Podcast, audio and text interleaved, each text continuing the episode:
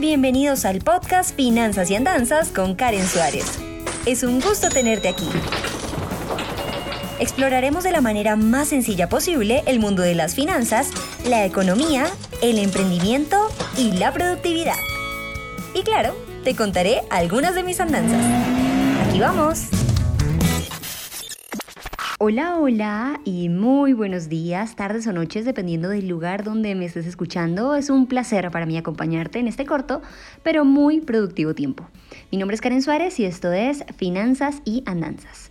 Hoy retomaremos algunos de los sectores que le apuestan al crecimiento económico, vamos a hablar sobre ellos, sobre todo en Latinoamérica. Em, y más, ¿no? En este año en el que nos encontramos en ese proceso de levantarnos de la crisis y recuperar el equilibrio de la economía a nivel mundial.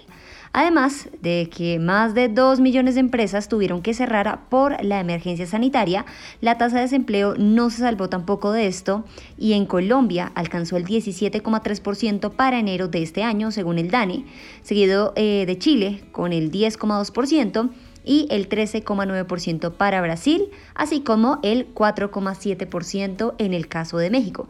No obstante, ante esta problemática, la Comisión Económica para América Latina y el Caribe, CEPAL, han planteado algunas de las posibles soluciones para solventar la recesión dentro del marco tecnológico, digital, industrial, económico, entre otros.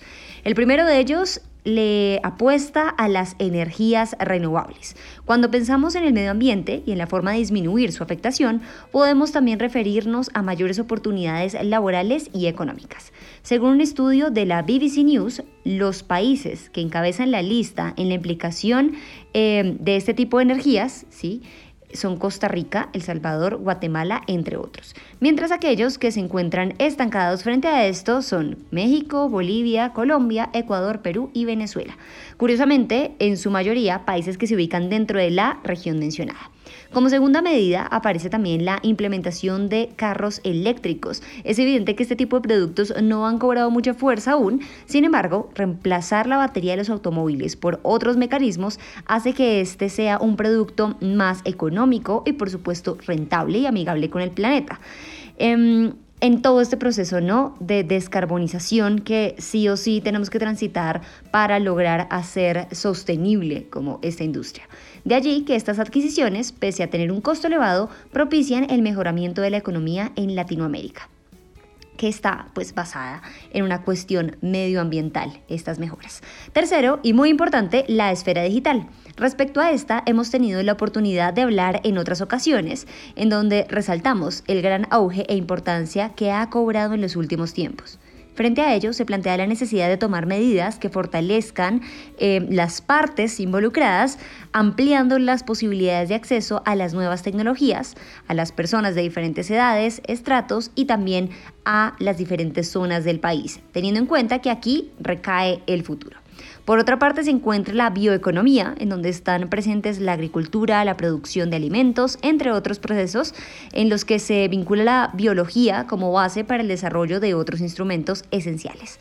Así es como esta ha cobrado gran importancia, sobre todo en estos tiempos post-pandémicos, en los que nos encontramos inmersos y en los que aún seguimos los cuidados y protocolos porque son muy, muy estrictos por lo que esta esfera se convierte en una posible gran solución a esta problemática.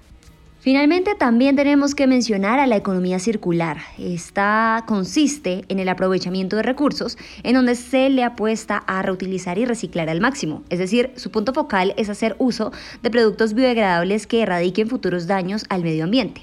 Es por ello que la CEPAL plantea la posibilidad de que América Latina sea fundadora de una organización en la que predominen industrias que favorezcan siempre el equilibrio y sostenimiento medioambiental. Cabe destacar que esta fue información extraída de la BBC News, en donde se logran recopilar todos estos datos estadísticos, cifras y porcentajes que dan cuenta de una realidad de la que no podemos ser ajenos. De esta manera es como la tecnología y la economía se convierten en los principales motores que pueden llegar a levantar la crisis que ha socavado a Latinoamérica.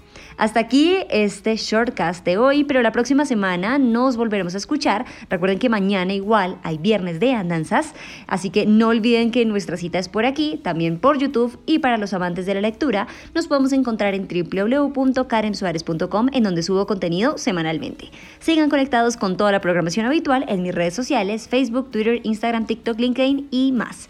Nos escuchamos mañana. Chao.